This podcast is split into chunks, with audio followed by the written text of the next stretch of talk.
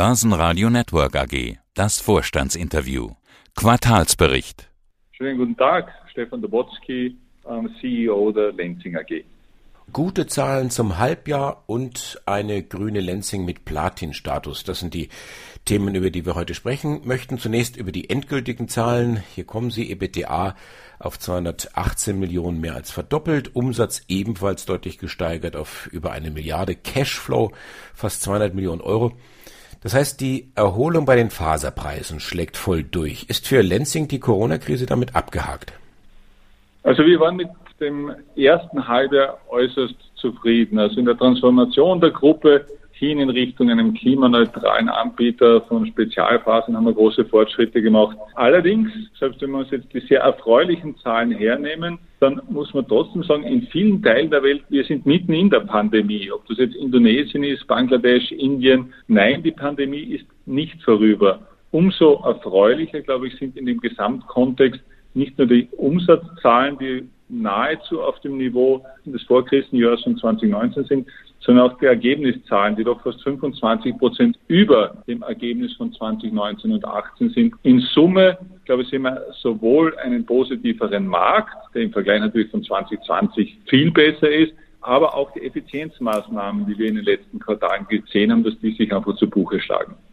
Sie haben die Prognose jetzt dann angehoben auf 360 Millionen Euro. Das wirkt fast ein bisschen konservativ wir dürfen einfach nicht vergessen, dass wir uns nach wie vor in einem Umfeld bewegen, in dem die Pandemie einfach noch immer da ist. Und insofern sehen wir eine Vielzahl an Verwerfungen. Auf der Nachfrageseite einfach, dass in Südostasien die Pandemie in vollem Gange ist, muss man fast sagen.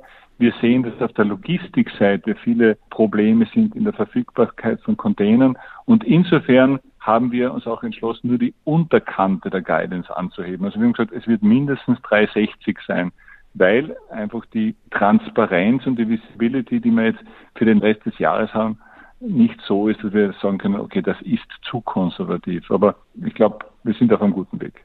Die Beteiligung an der Hygiene Austria haben Sie jetzt vollständig abgeschrieben. Das ist vielleicht so das eine Salzkorn in der äh, sonst ja sehr geschmackvollen und gehaltvollen Suppe dieser Halbjahreszahlen.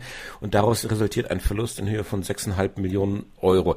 Warum sind Sie jetzt diesen, diesen Schritt gegangen? Haben Sie gesagt, lieber ein Ende mit Schrecken als ein Schrecken ohne Ende? Also wir haben zum 31.03. unsere Anteile verkauft, also mit 1.04 wurden die von dem Partner damals mit übernommen. Im Zuge dessen haben wir dann auch die Wertberichtigungen in der Bilanz gemacht. Und als solches fokussieren wir uns jetzt voll wieder auf unser Kerngeschäft. Und insofern die Hygiene Austria war sicherlich etwas, mit dem wir uns sehr intensiv auseinandergesetzt haben. Jetzt ist voller Fokus aufs Kerngeschäft. Fokus auch auf das Thema Dividende. Denken Sie jetzt schon darüber nach oder ist es noch zu früh?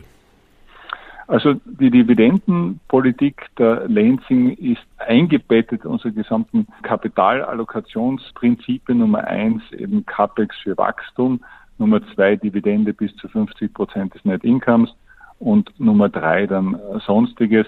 Ich glaube, wir müssen jetzt einmal durch das Jahr durchgehen und dann werden wir uns mit dem Thema Dividende auch sehr ernsthaft auseinandersetzen. Das Thema Sonstige, das war ja im Corona-Jahr der entscheidende Faktor dann, oder? Ja, bei den Kapitalallokationen Sonstiges bezieht sich eher jetzt auf M&A oder auf ähm, Sonderdividende oder auf Share Buybacks. Das Corona-Jahr 2020 wurde viel Sonstiges geprägt. Allerdings, wir haben einfach in den Jahren 18, 19, aber ganz stark in 20 und jetzt 21 das Thema CAPEX für Wachstum einfach massiv betont. Also wir investieren ja nahe zwei Milliarden Euro jetzt im Zeitraum von fast drei Jahren in Wachstum und deswegen äh, haben wir uns auch entschlossen, für die Jahre 19 und 20 keine Dividende auszuzahlen. Energie und Logistik sind deutlich teurer geworden. Sie hatten eben gesagt in einem Nebensatz, Sie sind eigentlich froh, überhaupt Container zu bekommen, um liefern zu können. Also dieses ganze Thema Energie und Logistik, das betrifft Sie schon. Trifft uns absolut. Also die Verfügbarkeit von Containern ist weltweit ein Problem. Wir sehen das sowohl bei Rohstoffen, wo es teilweise schwierig ist, die zeitgerecht und vollumfänglich zu unseren Werken zu bringen. Auf der anderen Seite auch die Verfügbarkeit von Containern und Fasern zu unseren Kunden zu bekommen, ist eher ein Problem von Asien heraus als in Richtung Asien. Aber in Summe ist die gesamte Logistik weltweit, sowohl durch Corona, aber auch die verschiedensten Ereignisse, ob das der Suezkanal war und so weiter, einfach angespannt. Auf der Energieseite, das trifft uns natürlich auch, also die gestiegenen Preise für alle möglichen Arten von Energieträger trifft natürlich die Lenzing genauso wie unsere Mitbewerber. Sie haben viele Großprojekte in Thailand, Indonesien, China, Brasilien, teilweise neu, teilweise investieren Sie da als Add-on. Wie kommen Sie da voran? Wie sehr behindert Sie auch die Pandemie in Ihrer täglichen Arbeit? Also in den Großbaustellen kommen wir sehr gut voran. Also in Thailand investieren wir gut 400 Millionen Euro in eine 100.000 Tonnen Lyrezellanlage, in Brasilien gut 1,4 Milliarden US-Dollar in eine 500.000 Tonnen Faserzellstoffanlage. Sie müssen sich vorstellen, in Summe haben wir deutlich über 10.000 Leute auf beiden Baustellen. Und das in Ländern, die durchaus von Corona und der Pandemie geprägt sind. Wir haben massiv investiert in Schulung, Hygienemaßnahmen, aber auch andere, sagen wir mal, Richtlinien und Maßnahmen, um einfach das sichere und gesunde Arbeiten dort zu bewerkstelligen. Aber es ist ein ständiger Kampf. Aber bislang sind wir bei beiden Projekten voll auf Plan und im Budget. Stichwort Spezialfaser, das ist ja Ihre Spezialität sozusagen. Was ist denn jetzt Ihre Motivation dabei, den Anteil an Spezialfasern weiter aufzubauen? Jetzt ist ja 75 Prozent das Ziel. Die Motivation dahinter ist relativ einfach. Nummer eins ist die Industrieattraktivität bei Spezialfasern eine höhere als bei den verschiedensten Commodity-Fasern, wie zum Beispiel der Viskose. Daraus resultiert höhere Margen, aber auch eine stabilere Preisgestaltung. Das heißt, wir sind als Lenzing überzeugt, dass mit dieser strategischen Transformation hin in Richtung Spezialfasern und der stärkeren Rückwärtsintegrierung nicht nur das Margenprofil nach oben geht, sondern auch die Volatilität der Margenentwicklung deutlich zurückgeht. Und ich glaube, das ist für Investoren sehr attraktiv. Was genau ist denn eigentlich Rückwärtsintegration? Mit Rückwärtsintegration meinen wir, dass der Anteil an Faserzellstoff, den wir im Haus produzieren, und der Anteil an eigenem Holz zunimmt und damit einfach die gesamte Wertschöpfung, die bei uns im Haus gemacht wird, anteilsmäßig am Preis deutlich nach oben geht. Biogene Stromerzeugung, Photovoltaik, Klimaneutralität bis 2050, das ist Ihre Marschroute. Warum ist es denn für die Lenzing so wichtig, ein grünes Image zu haben? Es ist für die Lenzing aus dreierlei Gründen wichtig. Nummer eins, wir haben das als zentralen Firmenwert bereits im Jahr 2015 in unserer Strategie verankert, dass wir einfach neben dem Generieren von Shareholder Value auch in der Art und Weise, wie wir mit Leuten umgehen und wie wir mit unserem Planeten umgehen, einfach vorbildlich sein wollen und dass das, das in Balance ist. Aber gleichzeitig sehen wir, dass in unserer Industrie das Thema Nachhaltigkeit enorme Wachstumspotenziale liefert. Wir sprechen über mehr als 100 Millionen Tonnen Fasern.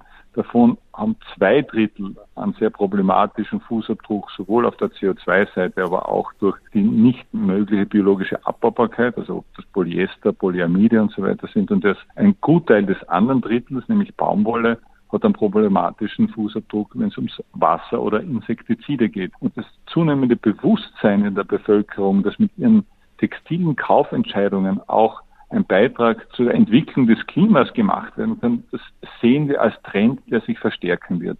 Und da sind wir fast einzigartig aufgestellt. Und deswegen glauben wir, wenn wir uns so positionieren, müssen wir neben, sage ich mal, der Kommunikation auch wirklich intensiv mit Taten nachziehen. Und deswegen auch die teilweise mehrere hundert Millionen, die wir hier in die Hand nehmen, um einfach auch unseren Werten entsprechend zu agieren. Jetzt sitzt auf der anderen Seite natürlich die Modeindustrie, die da extrem schnelllebig ist, die da ganz anders agiert. Obwohl, ja, letztendlich der Pulli, der hat seit jeher zwei Ärmel und wird das auch in Zukunft so haben. Aber diese Schnelllebigkeit, die führt dann auch dazu, dass wir riesige Berge an ausrangierten Kleidungen sehen. Was muss denn getan werden? Was tun Sie, um diesen Berg zumindest teilweise dem Kreislauf doch wieder zuzuführen? Wir haben seit einigen Jahren bereits die erste Phase im Programm, die wirklich auf der Basis von sogenannten Pre-Consumer Waste Abfällen hergestellt wird. Das nennt sich Tencel Refibra. Aber wir sind jetzt auch mit der Firma Södra in eine strategische Partnerschaft gegangen und bis zum Jahr 2025 25.000 Tonnen an Altkleidung wieder aufzubereiten, um daraus wieder Lyocellfasern herzustellen. Und das ist eine strategische Kooperation, auf die wir sehr stolz sind, weil wir glauben, dass diese Art wir, mal, der Lösungen in dieser Industrie einfach braucht. Lassen sich alle Kleidungsstücke gleichmäßig äh, wieder recyceln über Altkleider oder muss man da auch über Trennung irgendwo nachdenken, wie beim Glas in äh, Rot, Grün, Gelb, Weiß?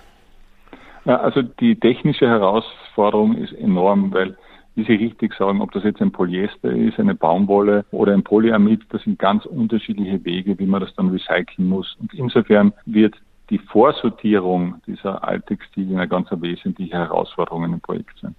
Sie haben erstmalig Platinstatus bei EcoVadis. Herr Dobotzki, was bedeutet das? Also EcoVadis ist einer der renommiertesten Nachhaltigkeitsratingagenturen der Welt. Und ein Platin-Status bedeutet, dass man unter 75.000 Unternehmen weltweit unter dem Top 1% ist. Auf das sind wir sehr stolz, weil das ist eine Reflexion von vor allem drei Elementen, die die EcoVadis begutachtet. Nummer eins ist die wissenschaftliche Untermauerung unserer Nachhaltigkeitsziele. Nummer zwei die Art und Weise, wie wir mit Ressourcen und Rohstoffen umgehen und wie wir das managen.